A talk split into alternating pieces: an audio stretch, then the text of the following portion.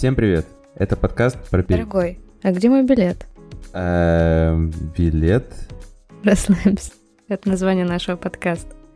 И с вами мы, Данила Сминин. И шутница Настя Прокофьева. И это подкаст о жизни в других странах. Подкаст о людях, которые рискнули и переехали.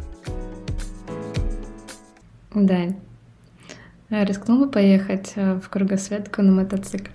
Слушай, ну, я вообще, конечно, крейзи, наверное. По крайней мере, моя мама так считает. Но, честно, я бы очень долго об этом думал. Мне это было бы супер интересно, просто супер интересно. И на это, наверное, нужны стальные яйца. Вот. Это точно. Ну давай спросим у нашего гостя. Человек с остальными яйцами? А, да, это барбер, путешественник или путешествующий барбер. Легкий на подъем и глубокий, интересный человек, прекрасный мужчина. Денис. Не, на самом деле яйца такие же кожаные, как и у всех. Это решение. Спасибо за пояснение. Правда, спасибо большое за пояснение. Достаточно простым, как и обычное любое решение, но как будто бы внутри скрывалось что-то, что зарядило меня, и я просто сделал это быстро. Мне кажется, такие решения вообще нужно делать именно так любые изменения. Это точно, иначе бы я никуда не выехал. Если бы я бы думал обо всем, я бы так и остался в городе. Почему ты вообще решил это сделать? И какой у тебя был первоначальный план? Было такое, такой момент, когда я нашел, можно сказать, любимую работу, я начал встречать людей, мне стало это нравиться, но я стал работать настолько много, что у меня был всего один выходной в месяц. И то такой, обычно случайный. И я понял, что я вроде работаю, работаю, вроде больше зарабатываю, но я не, не успеваю жить. Ну, кататься на горных лыжах, для меня это важно, там, ходить в походы. И в тот момент я себя так, как говорят, приуныл и спросил себя, чем же я хочу заниматься, зачем я вообще работаю. И вот было несколько вариантов, мозг подкинул, а потом один из вариантов был кругосветка. Ну, все же читали там «Вокруг света за 80 дней», ну, или смотрели фильмы, мультики там, ну, выпущены. Ну, короче, какие-то вот передачки, я помню, смотрел, и я такой, О, круто! Ну, и все, и вот эта мысль меня так зажгла, что я это придумал в ноябре октябрь-ноябрь 2014 года, а в мае 2015 я уже выехал. Ну, выехал просто потому, что было тепло и лето, а не потому, что я столько долго готовился. Получается, ты поехал в сторону Европы или наоборот? Нет, я хотел наоборот поехать в сторону Азии. Как было в планах? Вообще хотелось посетить все материки, не используя самолетов. Ну, вот авиаперелетов. То есть максимально это там на, на паромах, на кораблях передвигаться – и все двигались всегда в Европу, а мне хотелось как-то немножко сделать это по-другому, поэтому я стартанул сначала, ну, думаю, как по-другому. Ну, все едут налево, а я поеду направо. Ну и стартанул. Сначала был план доехать до Камчатки, ну, там поездить по России, доехать до Камчатки, перебраться на Аляску, по Аляске спуститься там, там Северная Америка, Южная Америка, потом перебраться в Африку, по Африке путешествовать, потом по Европе, потом уже по Азии. Как бы план был такой – но что-то я так долго ехал по России, там уже три месяца, и начало холодать. И я понимал, что я на Камчатку сейчас, не, если поеду, я там точно замерзну. Я доберусь до Аляски, это уже будет точно зима. Ну и будет очень тяжело, поэтому я двинулся, ну, из ближайшее, что было с Владивостоком, там есть Южная Корея и Япония. Ну, вот я ближайшую страну, ну, первую такую границу именно без возврата пересек. Это вот была как раз Япония. Все, дальше уже путь был, ну как, не то что предрешен, то есть все, я уже за, за границу России выбрался, и все, дальше уже, как сказать, пути назад не было, нужно было двигаться дальше. Сколько на это у тебя ушло дней и сколько времени вообще, именно чтобы добраться до Японии, первый такой пункт? Перебрался я 17 сентября, а вот начал путешествовать 29 мая. Но я просто очень долго ездил по России, и вообще в планах было лет 6 покататься по миру, и за 6 лет я думал, что я успею сделать кругосветку. Ну, я теоретически понимал, что это возможно, невозможно, по какой причине? Что стран почти 200, а дней в году 365. Если брать даже один год и 365 дней делить на 200, получится полтора дня на страну. Ну, не знаю, можно, конечно, Ватикан там посетить за полтора дня, ну, пройти, но другие страны чуть побольше. Выделил примерно 6 лет, я думаю, что и то на это бы на, ну, не хватило бы 6 лет на все путешествия, ну, посещение всех стран. И просто решил как бы двигаться, как вот получается там две-три недели, месяц, но сильно не залипать. Хотя иногда и было. В Южной Корее я аж три месяца прожил. Вот сколько можно было по визе, столько я там пробыл. Денис, давай чуть с тобой вернемся. Когда ты уезжал, сколько у тебя было денег? И, ну, то есть, ты ехал куда? Знал ли ты какие-то еще языки, кроме русского? Сначала я думал, что я поеду, и мне нужно копить 20 миллионов рублей, чтобы совершить кругосветку. Потом я представил, сколько с моим уровнем доходов я буду это копить, и примерно понял, что лет, ну там, 5-10 я точно буду не выезжать никуда. Потом я такой думаю, ладно, снижу цену до 2 миллионов. Ну, не цену, а надобность денег. Посчитал, думаю, ну, годик, два можно там, поприжимаясь, накопить. А потом я начал готовиться, и там как раз было, был момент, когда скаканул, точнее, упал рубль с 30 до 60, ну, до, за доллар скаканул. И я купил мотоцикл уже дороже. Нам надо, ну, то есть я не успел накопить денег и выехал с 20 тысячами рублей. Просто я понимал, что если я останусь в городе, вот если я не выеду сейчас, то я пока буду работать еще месяц, два, три, как раз кончится лето, и потом будет бессмысленно выезжать еще год. То есть вот это вот решение было, оно очень такое тонкое. Ну и под Иркутском это где-то тысячи полторы километров я проехал. Вот эти 20 тысяч кончились, потому что я там с, с поломка мотоцикла была одна. Деньги эти под Иркутском кончились, пришлось, как это, стать мужчиной и зарабатывать. Не, я предполагал, что я же буду путешествовать, я стригу людей в обычной жизни. Я меняю свои навыки, свое время на деньги, ну, как любой человек-работник. И эти деньги меняю уже на еду, одежду, там, квартиру на аренду, на бухло, там, ну, короче, вот на свои какие-то хотелки. Как это происходило? Вот я приезжаю в какой-нибудь город, в Читу, там нет никого знакомых. Я еду на какую-нибудь площадь, становлюсь с мотоциклом. Ну, у меня было с собой кресло раскладное, такое туристическое, там, инструменты. Я все это все достаю и просто стою. Ну, и стою, жду, люди подходят, интересуются, я им рассказываю, зачем я здесь, для чего я, что я делаю. Ну, кто-то заинтересовывался. Ну, было не так, что вот прямо я встал, и такие сразу народ попер, там очередь. Но бывало и так, что стоишь там час, никого нет, потом кто-нибудь подходит, а, я им рассказываю эту историю, они такие, о, я бы хотел. И только уже к, за... не к закату, даже к полуночи я заканчиваю работу, потому что люди там выстраиваются в очередь, приходят и начинают спрашивать. Ну, типа, а можно мне тоже, а можно еще моего друга, сейчас я ему позвоню, он придет. А, со знаниями языка была такая же история. Я думал, что пока я буду ехать до Японии я выучу японский. Пока я по Японии буду путешествовать и ехать до там, Кореи, я выучу корейский. Но в итоге так и даже английский не выучил. Фига, у тебя планы, конечно, грандиозные были. Ну, я не знал, что можно как-то, под, ну, точнее, я-то думал об одном, и я, и эти мысли меня успокаивали, поэтому я ехал. Ну, соответственно, я ничего не делал, и, и оказалось не страшно путешествовать, не зная английский ну, body language всегда говорит очень интересно. Ты можешь всегда показать, я хочу кушать, там, я хочу спать. Ну, то есть простые фразы можно, не фразы, простые желания можно озвучить.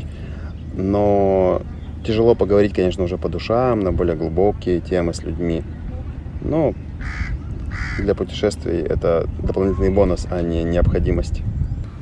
Да, а с заработком? Ну вот ты приезжаешь, как ты объяснял, что ты можешь подстричь? Что тебе нужны деньги? Я, допустим, ну, у меня была девочка знакомая, она учила долго японский.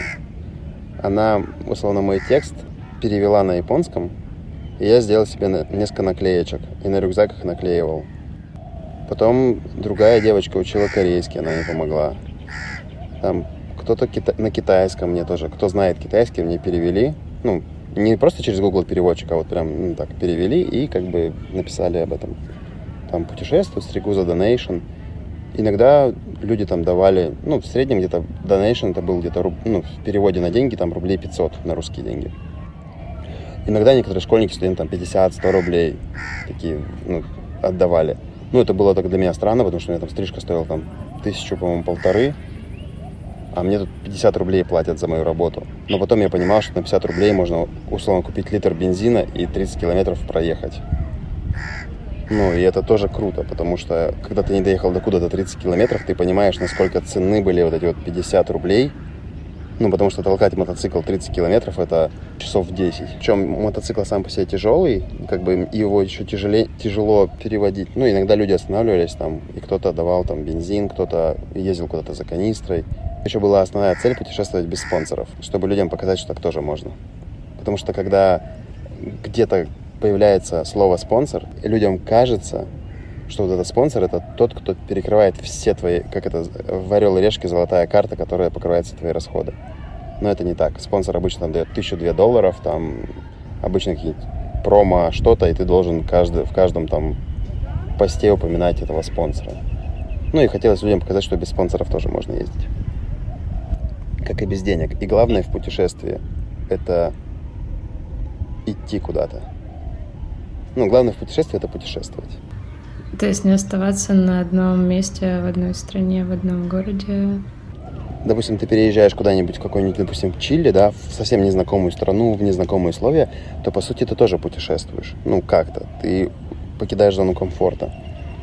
Можно путешествовать вглубь себя, то есть познавать культуру, а, находясь на одном месте. Но это если ты держишь это в голове, что я сейчас не просто выживаю в этой месте, а я вот, ну, путешествую для... То есть, когда у тебя есть цель познавать страну, познавать культуру, познавать людей, интересоваться, ты уже даже встречаясь с людьми по-другому, да. Поэтому можно путешествовать в целом, да, и никуда не переезжая, но в целом вот как путешествие, это вот даже слово само, путешествие. То есть твоя задача просто идти. И для этого не нужно ничего.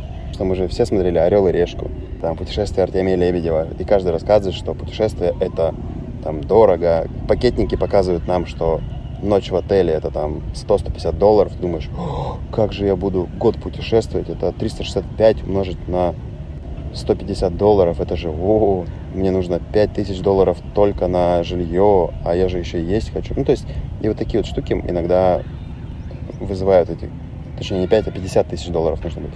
И эти штуки иногда вызывают когнитивные такие искажения, что мы понимаем, что путешествие это не мое. Ну, кто не хочет, тот не... Кто, как это? кто хочет, тот ищет возможности, кто не хочет, ищет причины. Вот это вот. Да, это факт. Это факт. Слушай, ну а резюмируя вот этот твой опыт, что ты получил для себя из твоего путешествия? Я посмотрел на разные страны, на разных людей. Я начал больше любить то место, где я живу. Ну, в данном, в, то, в тот момент это был Красноярск.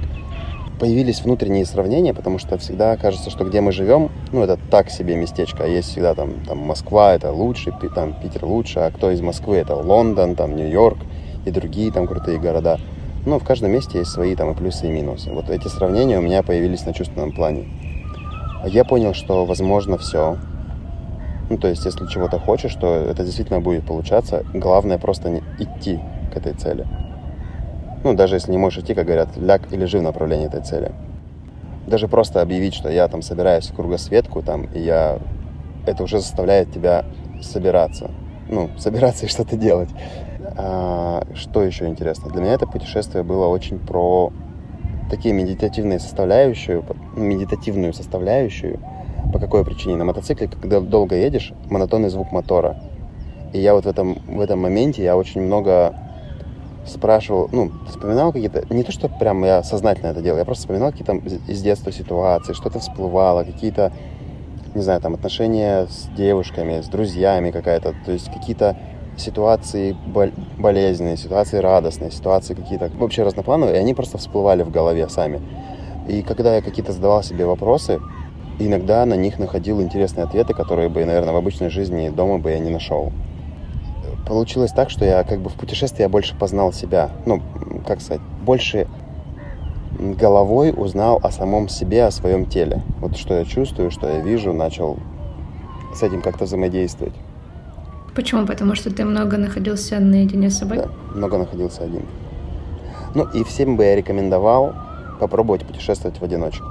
Это и сложно, и интересно одновременно, потому что любые отношения, даже друг друг, друг подруга, там парень, девушка, муж, жена, это все равно социальное взаимодействие, которое уже чуть-чуть в другом качестве дает это путешествие. Когда, допустим, я один, я могу подойти к какой-нибудь компании – познакомиться и с ними заговорить. Но когда, допустим, я с женой или с девушкой, или с другом, и мы такие, ну что, пойдем? Ой, я нет, я не хочу, я хочу отдохнуть. Ну, то есть всегда вот получается такое, что ты делаешь выбор. Ну, не... В общем, когда ты путешествуешь с кем-то, ты ну, точнее, вот, допустим, у меня был короткий промежуток, когда мы там с Татариным, с Райханом встретились во Вьетнаме и поехали в Лаос и в Таиланд.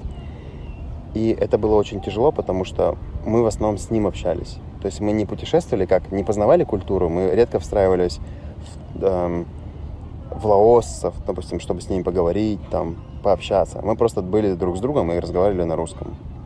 То есть это было странным путешествием для меня.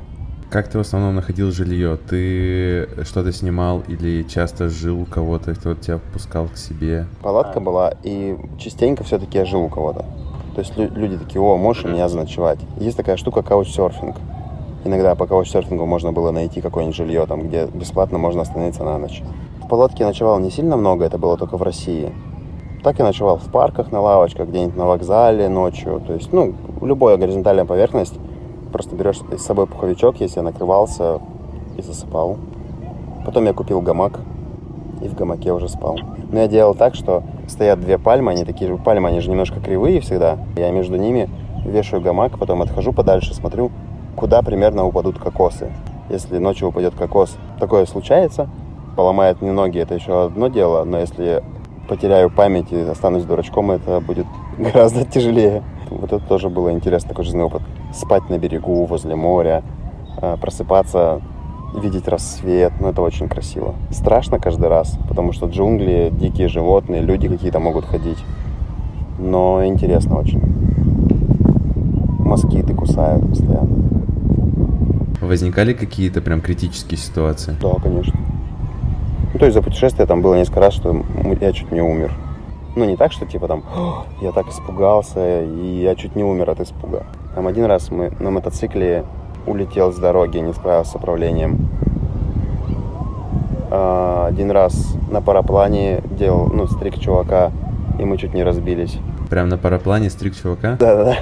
То есть э, у вас был у вас был инструктор за спиной, и потом ты, потом он, или нет? Не-не-не, это был сам же чувак, который катает инструктора вот на место пассажира, я сидел на его месте, и он как бы там есть клеванты для пилота и клеванты для пассажира такие. И вот я его стриг в полете. Денис, ты крейзи. Это что, там был ветер, из-за этого чуть не разбились? А, да, то есть есть допустимые пределы скорости полета.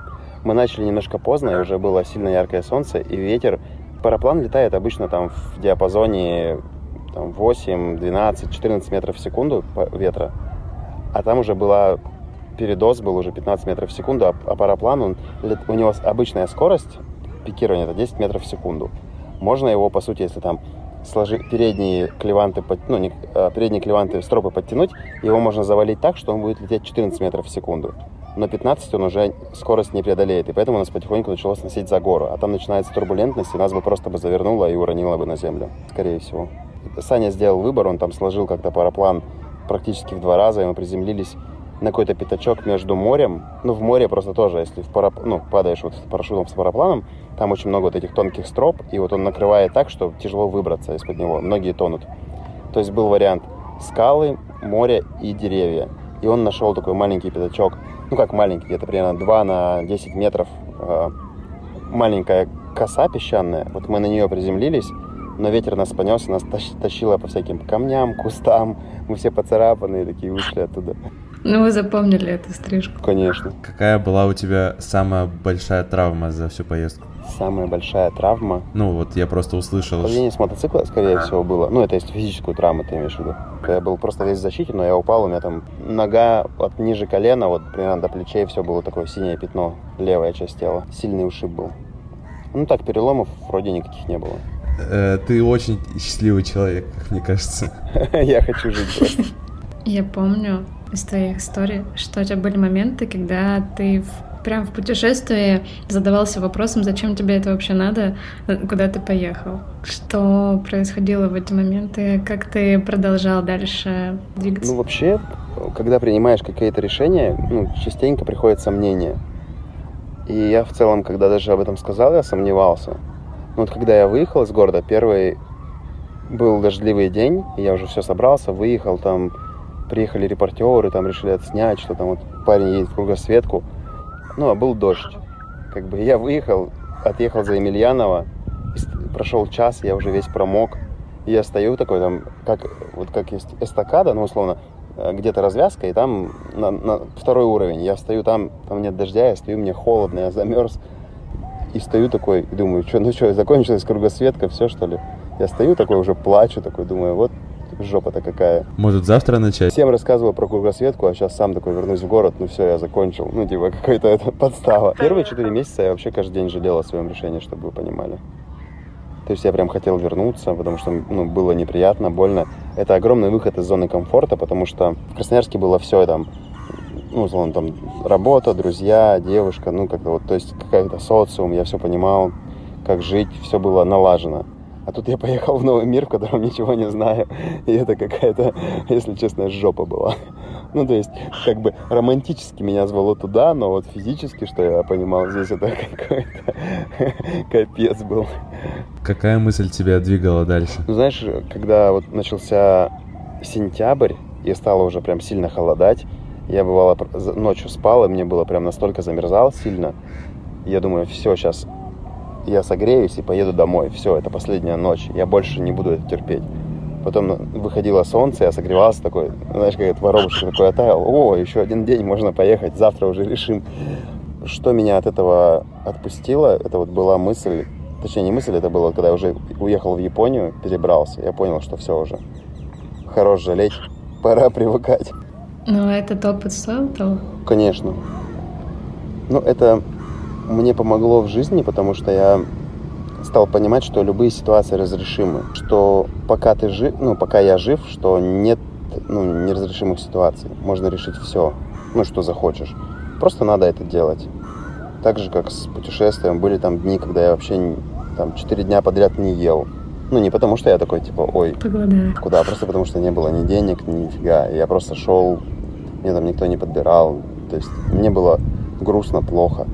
Вот в эти моменты я испытывал там какой-то супер печаль, вообще жалел о том, что я куда-то уехал и думал, зачем я это делаю? Дома же было так хорошо, вот я бы сидел, сидел на, на теплом диване, там, смотрел бы, не знаю, там, какой-нибудь фильмчик, пил бы чаек, кушал бы еду, что я здесь забыл? Но потом я понял для себя такой интересный такой момент, что я как будто бы нашел тогда для себя такой смысл счастья вообще. Ну, не смысл, а понимание счастья. Ну, для меня оно являлось так, таким интересным фактором, как бы счастье — это когда тебе сейчас чуть лучше, чем было в момент до этого, там, за день, за секунду, за минуту, там, за год. Для примера, я был голодным, а потом я поел, я такой, стою такой, блин, как классно, я счастлив. Там. Я был не выспавшийся, я поспал, выспался, и мне хорошо. Ну, то есть, когда мне чуть-чуть лучше. Кто-то купил машину себе и радуется, и такой, о, машина классная. Но он же не будет каждый день радоваться так, как первый там через там 3-5 месяцев он такой, блин, а тут надо, оказывается, там масло менять, и возникнут какие-то сложности, проблемы, он не будет так радоваться, он не будет уже счастлив. И когда тебе чуть-чуть хуже, ты такой, блин, все плохо, а когда становится чуть лучше, люди такие, классно, я счастлив. Для себя я сделал такую формулу, как бы она мне в целом помогает жить, улыбаться, быть счастливым и как-то понимать мои внутренние процессы, которые у меня происходят. Это, конечно, супер здорово. Давай вернемся и вообще заново весь твой маршрут построим. Ты начал в Красноярске. Да, я начал в Красноярске, затем поехал Братск, Иркутск. С Иркутска я, мы заехали в Монголию. Ну, то есть там не сильно надолго, по-моему, на три дня. Просто заехали, пересекли границу, там поездили по Монголии, вернулись. Продолжил дальше вот в сторону Владивостока. А с Благовещенска заехал в Китай, тоже на сутки, просто посмотреть. Потом я доехал до Владивостока, потом перебрался на Сахалин, с Сахалина в Японию, а с Японии в Южную Корею. Оттуда я хотел двинуться в Китай, но двинулся на Филиппины. С Филиппин я улетел во Вьетнам. Оказалось все сложно, и там никакие права, кроме японских, ну вот эти водительские удостоверения, не действительны. И нужно было там два месяца находиться, чтобы сделать себе документы, чтобы... Ну и, в общем, они еще старые байки не пускают, потому что это очень сложные экологические там вопросы у них. Ну, экологический класс транспортного средства. В общем, в Японии уже не пустили, тогда я вот... Это было, наверное, одно из самых сложных решений. Ну, представьте, я такой за... запланировал кругосветку на мотоцикле, а подъезжаю к Японии, мне говорят, байк, с байком нельзя. Ты либо без байка, либо мы без тебя уплываем. Понимаю, ну, мне говорят, у тебя есть две минуты решить. Ну, либо погрузить байк, но, скорее всего, его не пустят в Японию. И я стою и думаю, что делать, вообще непонятно. Я стою там, смотрю на это вот японское море.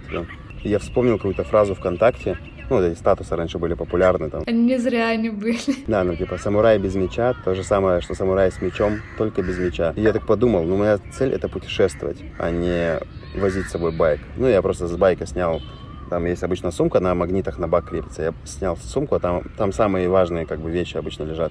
Отдал ключи агенту, попросил передать кому-нибудь. Ну, я еще не знал кому. И вот пока была связь, я нашел ребят, кто заберет байк, и все, они забрали. Я вот год путешествовал без байка. Ну, а во Вьетнаме я купил мотороллер и уже потом путешествовал на мотороллере. В общем, с Вьетнама я перебрался в Лаос на мотороллере. Потом мотороллер не пустили в Таиланд. Я его скинул со скалы в Лаосе. Ну, просто как это. Эпично. Знак, знак протеста. Приколоться, да. Потом в Таиланде снова автостоп пешком. Дальше я двинулся в Малайзию, из Малайзии на Бали, в Индонезию. Потом с Индонезии я поехал на остров Борнео. Там есть маленькое государство Бруней, там одно из богатейших государств мира. Хотелось его посетить, но там произошло такое, что я спал в аэропорту, у меня украли рюкзак, и там были все инструменты мои, там немножко вещей и документы. Ну, в общем, я на утро проснулся без документов. Пришлось там два дня пожить в аэропорту, пока не откроется миграционка, потом в миграционке посидеть. Обещали, что я 14 дней буду сидеть, но за один день меня отпустили. И сделали паспорт? Нет, они проверили мои данные все. Ну, то есть, так как я нелегальный мигрант, у меня нет документов. Как обычно происходит? Первым делом идут в консульство. Консул, условно, там подтверждает, что я из России. Мне дают бумажку. Это называется такой сертификат, ну, типа, время, как бы не временный паспорт, а справка о том, что у тебя украли паспорт. И это называется сертификат на возвращение домой.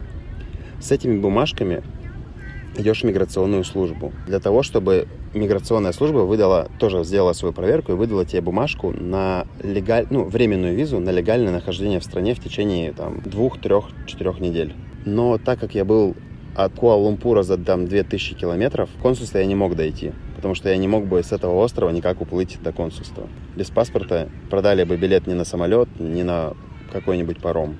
Просто процедура. Ну, мне сказали, что мы тебя посадим в тюрьму на 14 дней. Я говорю, ну хорошо. Они такие, это нехорошо. Я говорю, ну хорошо. Потому что тут я спал в джунглях, в гамаке и в аэропорту, а здесь я сплю в закрытом пространстве. Меня три раза в день кормят, и еще чай, кофе приносят по запросу. Кормят, э, знаешь, охраняют и поят кофе. Классно же. А, подожди, ты на каком языке с ними разговаривал? На английском. Ты уже к тому моменту выучил? Нет. Именно в этот момент, когда у меня украли вещи, мне кажется, за эти несколько дней у меня максимально обогатился словарный запас, потому что пришлось как-то объясняться. Приходилось в переводчике искать слова, и эти слова до сих пор я помню. Они как-то, видно, от стресса впечатались в мое подсознание. Короче, эти три дня дали мне больше в английском, чем школа за несколько лет. Но это просто нужда уже. Чем в итоге закончилась эта ситуация? Тебе выдали паспорт новый? А, тебе выдали справку? Да, там можно было остаться в целом а, в Малайзии, но там в течение трех месяцев нужно было бы, можно было получить паспорт. Но была проблема, что у меня вот это разрешение всего лишь на месяц было. И мне пришлось вылетать в Россию. А, я хотел прям до, ну, добиться депортации, чтобы ну, сказать, что я реально без денег, ну и просто посмотреть, как все это будет. Но в итоге они так все от этого уклонялись все, типа, что вот тебе придется ждать месяц или два. Вот недавно только самолет с депортационными улетел, вот пока все... Ну, перед тем, как сесть, мне сказали, что у меня телефон заберут, а телефон у меня остался просто потому, что я его ночью не положил в рюкзак на зарядку, я его положил в карман, и он просто вот у меня остались шорты, футболка, а, коврик, такой пледик, которым я накрывался, и телефон. Ну, больше у меня ничего не было. Я решил написать об этом пост, что, ребята, ну, типа, я пропаду несколько дней, меня не теряйте, все в порядке, ну, типа, у меня просто украли документы, я вот сейчас в миграционке, и тут как бы по вот этим всяким процедурам, ну, меня на несколько дней посадят для определения, ну, как бы для установления личности, типа, все в порядке. Ну, народ начал кипишить, и в итоге, пока я там сидел, один из приятелей, он в городе, ну, в Красноярске, там был такой нет проблем бар, и они собрали акцию, сделали, типа, Юшин бомж, и пригласили всех, говорит, приходите ну, если мы вас не просим собирать деньги для Юшина, но вот приходите бухать, и мы вот на всю выручку, которую мы перешлем как-то Юшину, там, купим ему билет обратно домой. Вот так я, когда уже вышел, мне сказали, что у меня уже есть деньги на билет. Короче, все это было непросто. Мне даже ребята предлагали, типа, прислать денег, но была проблема, что я нигде не могу получить эти деньги. Я же без документов. Ну и даже Western Union без паспорта не выдают деньги. И это было очень Не очень. Да, очень не очень. Так, и дальше. Ты вернулся в Красноярск, да? Да, я вернулся в Красноярск. Открыл барбершоп. Да, потом в итоге за- зачем-то залетел в бизнес, стал предпринимателем по залету, а потом еще и женился, потом еще родился ребенок. И в итоге все это время я не путешествовал. Но сейчас я снова свободен и могу путешествовать. Но уже не так? Нет, не так. Как-то сейчас все по-другому. Я хотел просто по- побыть там два месяца на Шри-Ланке и отдохнуть. В итоге есть такая штука, как серфинг. И как-то у меня начало получаться. Он меня заманил настолько, что я вот 9 месяцев прожил на Шри-Ланке. Месяц прожил на Гоа. Сейчас вот прилетел на Пхукет в Таиланд. Понимаю, что меня здесь без волн вообще мне скучно, и я хочу обратно на Шри-Ланку. Ну, я еще думал на Бали полететь, но на Бали очень много людей сейчас, прям передоз. Как в Сочи в августе. Данила сейчас на Бали. Да? Я не понаслышке это знаю, да. Ну вот, я, да, не хочу к тебе туда лететь. Там много друзей, мне охота с ними повидаться, но и волны там есть, но вот этот вот передоз для меня тяжеловат. Я даже на Пхукете нахожусь, тут очень много людей, много русских. Мне просто интересен сам факт, когда, ну ладно, иностранцы говорят о том, что о, русских много. Но когда русские такие, там много русских, я туда не поеду. Это интересно. Иногда еще русские, просто не все же классные русские приезжают. Иногда приезжают вот русские, которые вот этот тагил устраивают. Ты на смотришь, и реально неохота. Я не хочу с ними разговаривать. Вот- Я вот так. не этой нации. Сто процентов. Ладно, давайте и обсудим э, пару стран по нашим ключевым критериям. Может быть, сравнить? Ну, и после, после сравним. А, начнем с Шри-Ланки. Что нужно по визе туда? По визе сейчас на Шри-Ланку очень просто. Можно сделать визу по прилету, это стоит порядка 40 долларов.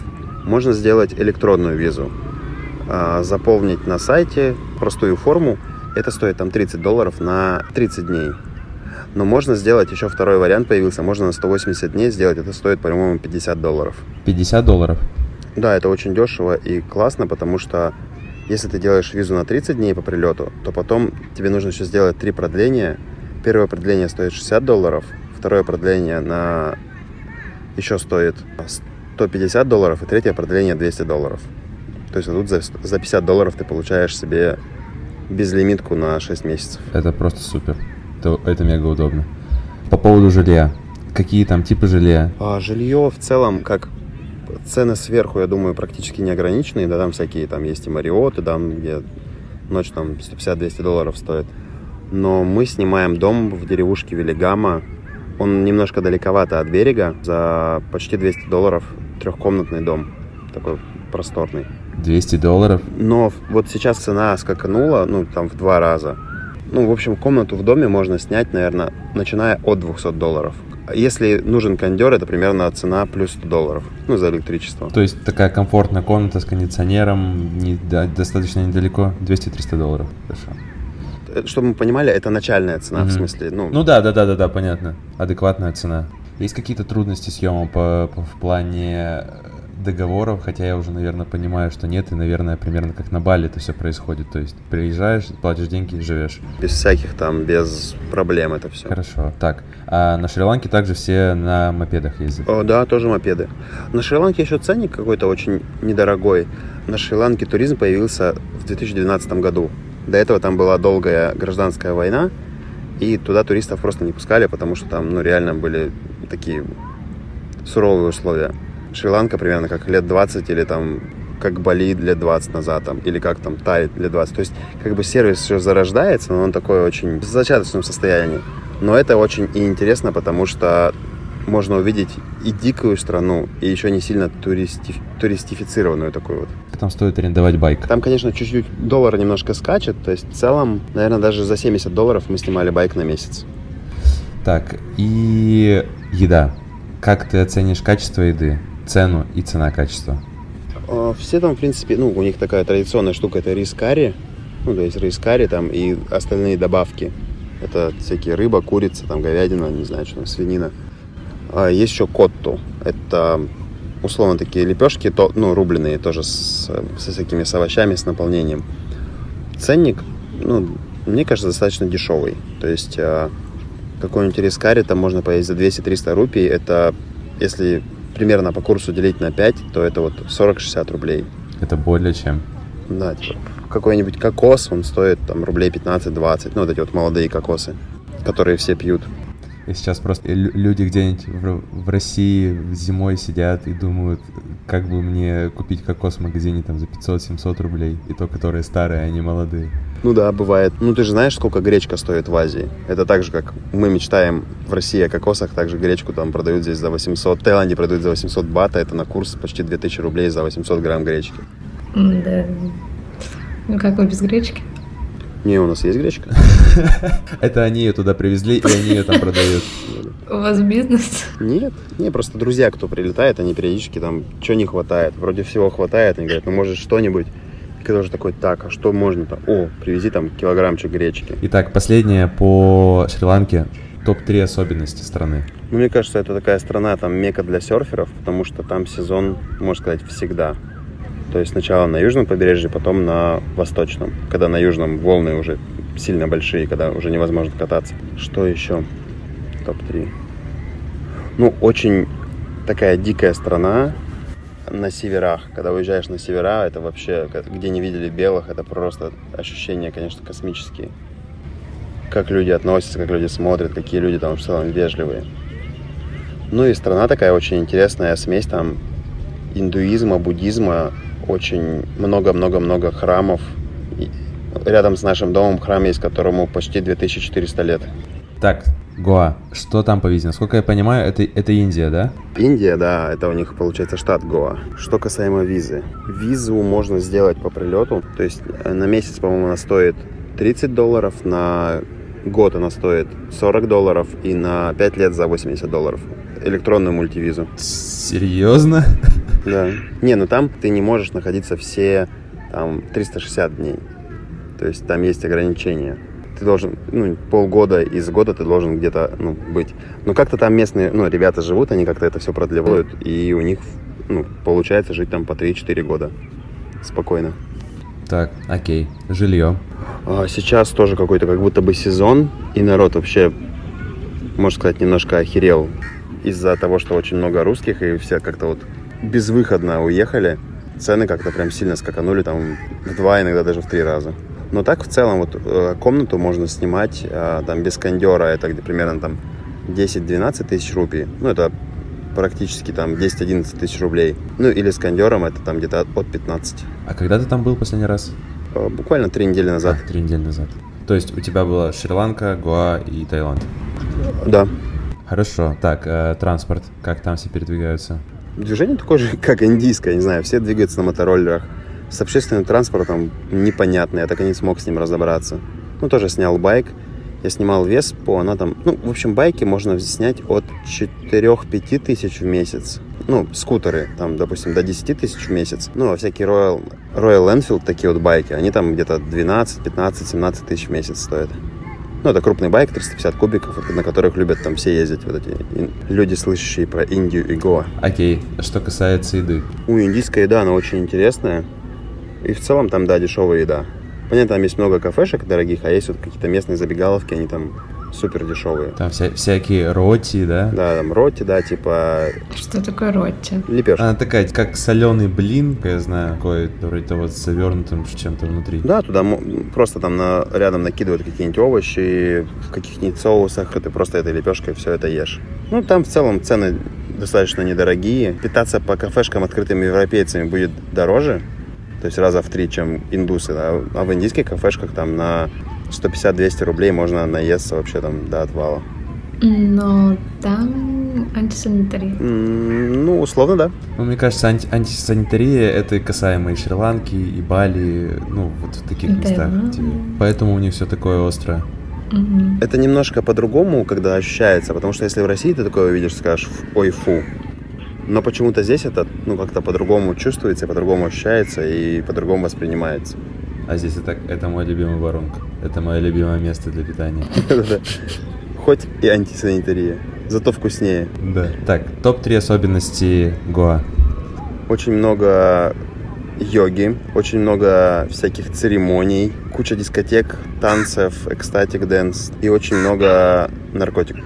Некоторые люди превращаются из эзотериков, таких в шизотериков, которые прям уже сильно повернуты, у них там клинит крышу, и они и ходят такие с ожалевшими глазами и вообще уже перестают адекватно воспринимать этот мир. Ну, меня немножко это, если честно, стало смущать. Очень интересно, очень, я бы сказал...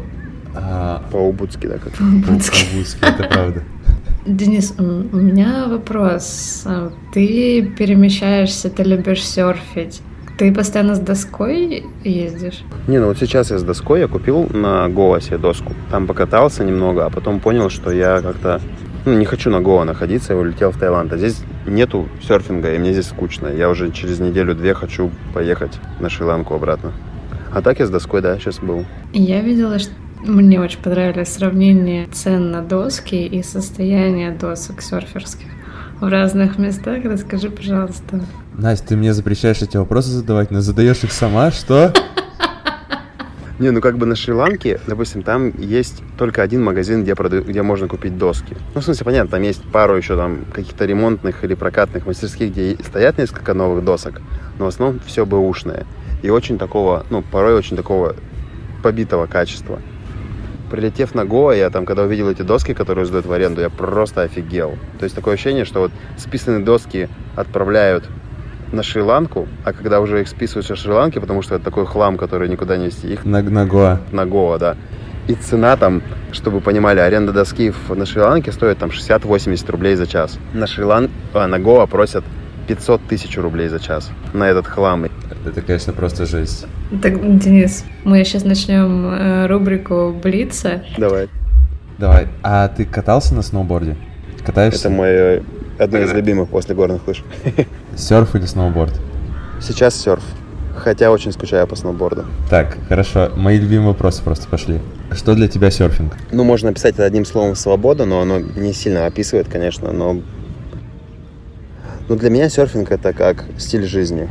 Пробуждение там в 5 утра, в 5.36 ты уже на волне, пару часов серфишь, пришел домой, позавтракал, лег спать, просыпаешься в 3 часа, к четырем на серфинг на закатный, катаешься, потом ужинаешь и ложишься спать. Ну, вот такой идеальный день. У меня было несколько таких, и это было очень кайфово. Не надоедает? Серфинг – это самое сложное, что у меня было в жизни. Даже строить бизнес гораздо легче, чем заниматься серфингом. Что, что ты чувствуешь, когда ты серфишь? Ну, во-первых, это физуха, как зарядка, ну, как небольшой спорт, но он такой в игровой манере, как edutainment. То есть ты занимаешься физухой, но в то же время ты играешь. И второй момент это просто ты сидишь в океане, а океан он имеет какую-то вот эту вот невозмутимо спокойную, но сильную энергетику, что два часа проведения в океане, потом еще 3-4 часа такое внутреннее спокойствие очень мощное. Как будто бы океан возвращает тебя к твоему первородному состоянию, от которого ты в социуме ушел. Ну, то есть для меня серфинг это такое, это вот прям про познание себя, про чувствование себя. Каждый раз, когда я сижу в океане, я даже просто готов туда зайти, и не поймать ни одной волны и выйти. Конечно, будет классно, если поймаю хотя бы одну волну, и я уже буду рад. Но просто даже побыть в океане там час, полтора, два, это уже великолепное состояние. Серф-сессии, в которых ты не берешь ни одной волны, они тоже должны быть, и они есть у всех. Угу. Знаешь, как их, мне как-то сказали, что называется, типа, take a shower with surfboard. Ну, типа, пошел просто покупаться, короче. Да, да, да, да, да, да. Так, дальше. Три неочевидные вещи, которые ты всегда берешь с собой. Ну, сейчас я с собой везде таскаю ножик. Ты его в багаже провозишь или... В багаже, да. Это, это когда я подсел на кокосы и покупал просто кокосы, их сам открываешь. Короче, ножик, трубочку с собой. Это must have. И, и с собой я еще ложку обычную столовую, короче, это для авокадо. То есть ручку заточил как бы как немножко как ножичек, чтобы она вскрывает авокадо. Я просто сижу там, ем авокадо. Просто в путешествии иногда понимаешь, что посуды нет, но как бы надо чем-то кушать. Ну и не всегда бывает возможности. Вот почему-то это вот всегда у меня лежит. Не часто я этим пользуюсь, но... Она есть. Угу. Получается трубочка, ложка и ножик. Ложка еще хороша для мякоти из кокоса. Знаешь, как офигевали все продавцы кокосов, когда там со, со своим. Нет, спасибо, я со своим. Последний вопрос Блица. Три самые необычные локации, в которых ты стриг людей. Ну, одну мы уже слышали, это, наверное, самая необычная, да? Ну, это не самая необычная, такая простая, но прикольная. А, да, простая, хорошо. Так обычно стригусь. Нет. Сколько раз в неделю ты таких стрижек делаешь? Локация была море Сулавеси, это Филиппины, остров Бахоль. Я там стриг дайвера под водой. Под Что? водой? Э, Это только ножницами? Да-да-да. Ну, понятно, что Машинки ножницами. не вывозят. Я несколько машинок утопил, пробуя стричь Ну, людей в воде, и они как бы, машинки ломаются почему-то. Странно. А Зачем, зачем, зачем вы это делаете? И зачем это человеку, который на это соглашается? Я весь мир вижу с точки зрения, через призму парикмахерского искусства. Есть, допустим, дайвер. Он весь мир видит с точки, через призму дайвинга. Короче, у каждого своя призма. И вот я просто находил таких же фанатиков там или шизанутых людей, как я, только в других сферах. И мы как-то пытались сделать коллабу, и вот Ау. получалось то, что получалось. Ну, это можно в целом все, даже вот эти видосики есть там, ну, по хэштегу там Юшин чешет по миру, ну, их можно найти в целом. И какие получались прически с этого? Классный. У меня есть еще одна мечта, которую я не сделал, но все хочу. Я даже увлекся скайдайвингом, типа когда это с самолета выпрыгиваешь. И у меня есть чувак, друг бейсер. И я вот все хочу. Мне нужно просто для этого хотя бы 100 прыжков напрыгать. Короче, хо- охота выпрыгнуть с самолета и успеть его хотя бы просто побрить на лысо. Ну, просто потому что прыжок, свободное падение занимает всего 60 секунд. За 60 секунд? Возможно ли за 60 секунд побрить на лысо? Ну, просто хотя бы машинкой поводить. Вот, а, типа, допустим, у него ирокез, да, но там есть проблема, что, короче, это придется делать нелегально, но за это могут нас потом наказать, но нам охота очень это попробовать. Финальный вопрос. Что самое главное в жизни? Мне кажется, самое главное в жизни это радоваться. Ну, как сказать, благодарить за то, что есть возможность жить, чувствовать и радоваться этому. Но мне так кажется, что радость это единственный показатель верности ну, твоего правильного пути. То есть, что бы ты ни делал, если ты радуешься, это, ну, это, во-первых, всегда продуктивно, это приносит тебе удовольствие. Из-за того, что ты радуешься, это приносит удовольствие еще друзьям, знакомым, родственникам, вообще тем, кто тебя окружает. Поэтому радоваться, мне кажется, это самое главное. Спасибо тебе большое.